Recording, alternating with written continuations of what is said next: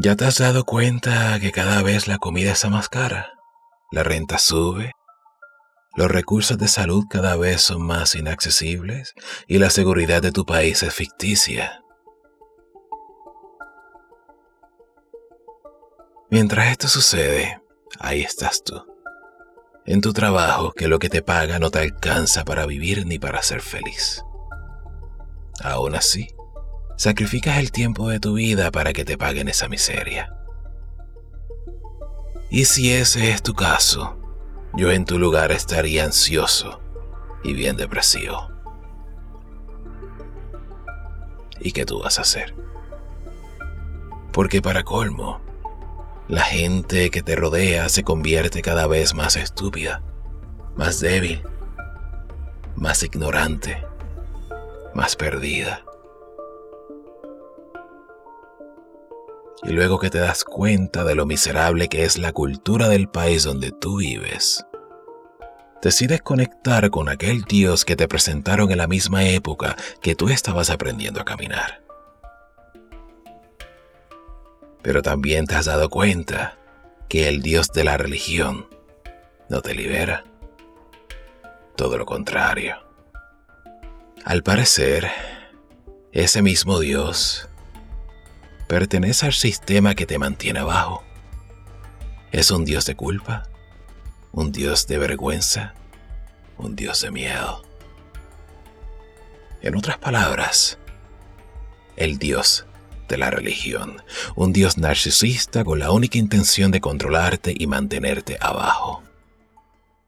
Y por eso tan pronto tu mente despierta y se revela en contra de la basura de religión, entonces llegan los sentimientos de culpa, de miedo y vergüenza. Porque así es como tú has sido programado. Y mientras tanto el tiempo sigue pasando y cada día vas perdiendo un poco más de vida en un sistema que enriquece a alguien más, mientras que tú ni siquiera tienes la capacidad de liberar tu vida. De hecho, tu mente está programada de una manera tan absurda que ni siquiera ya tienes la capacidad de reflexionar y pensar. Tú ni siquiera puedes meditar. Y en vez, lo único que has aprendido es preocuparte y llenarte de ansiedad. Y luego que la ansiedad te consume las noches, llega la depresión para acompañarte en tu agonía. Y así es como viven la mayoría de ustedes, en una situación donde son víctimas de un sistema controlador. Y lo peor de todo es que la mayoría de ustedes seguirán así hasta el día que se mueran, hasta el día que se les acabe la vida. Aunque me atrevería a decir que muchos y muchas de ustedes ya no tienen vida, pues solamente sobreviven y se comportan como zombies del sistema. Pero, ¿por qué yo te hablo de esta manera? Aunque una pregunta más interesante sería, ¿por qué tú aún me escuchas? Y si es por simplemente curiosidad, te advierto que debes tener mucho cuidado. De hecho, no deberías escucharme más.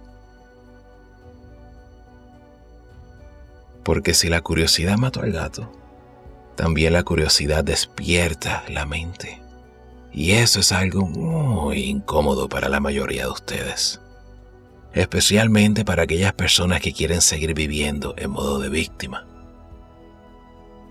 Porque tan pronto tú despiertes tu mente y observes que la mayoría de tus pensamientos han sido programados para que tú crees hábitos que te mantengan en modo de víctima, eso será un golpe duro.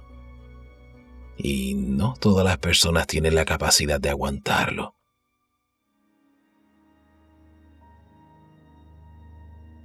Y por eso es que se refugian en los malos hábitos que le adormecen el dolor de su existencia, o sea, adictos al sistema. Pero si tú Eres alguien que ya se ha cansado de sobrevivir en la miseria de vida que lleva.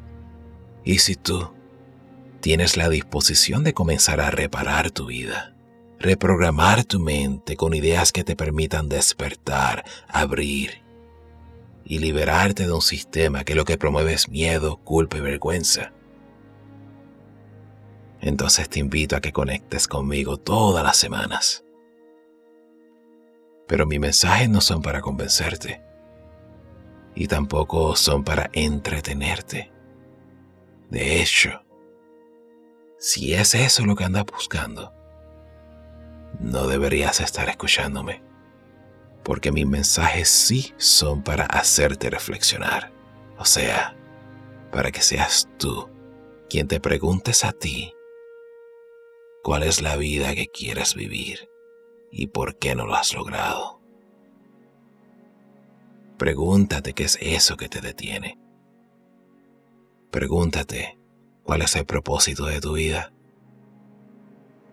Y para eso son cada uno de mis mensajes, para hacerte reflexionar y así tú comiences una relación muy personal contigo y con tu Dios, el que vive dentro de ti.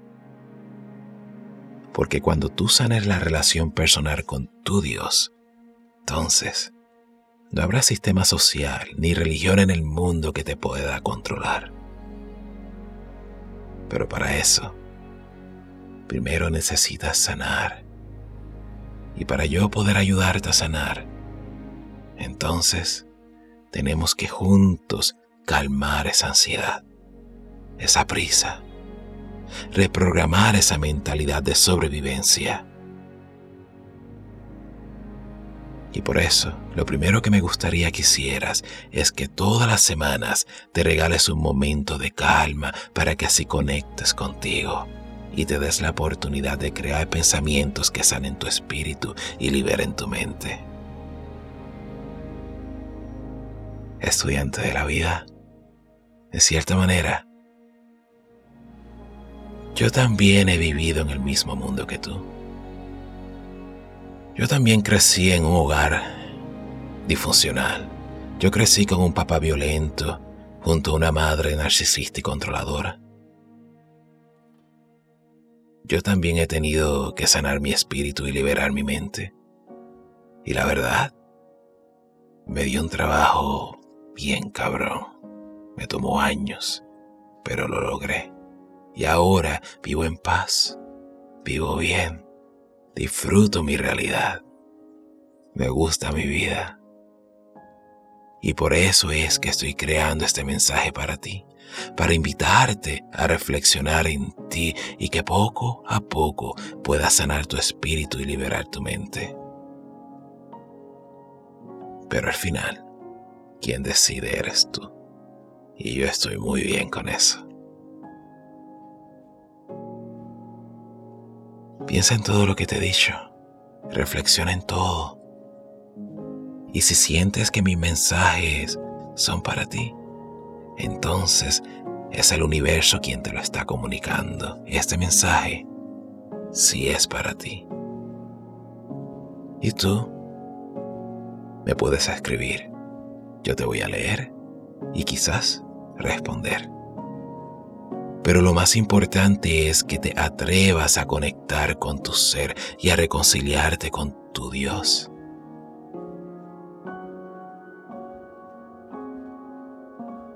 Con tu Dios. No es Dios de la religión.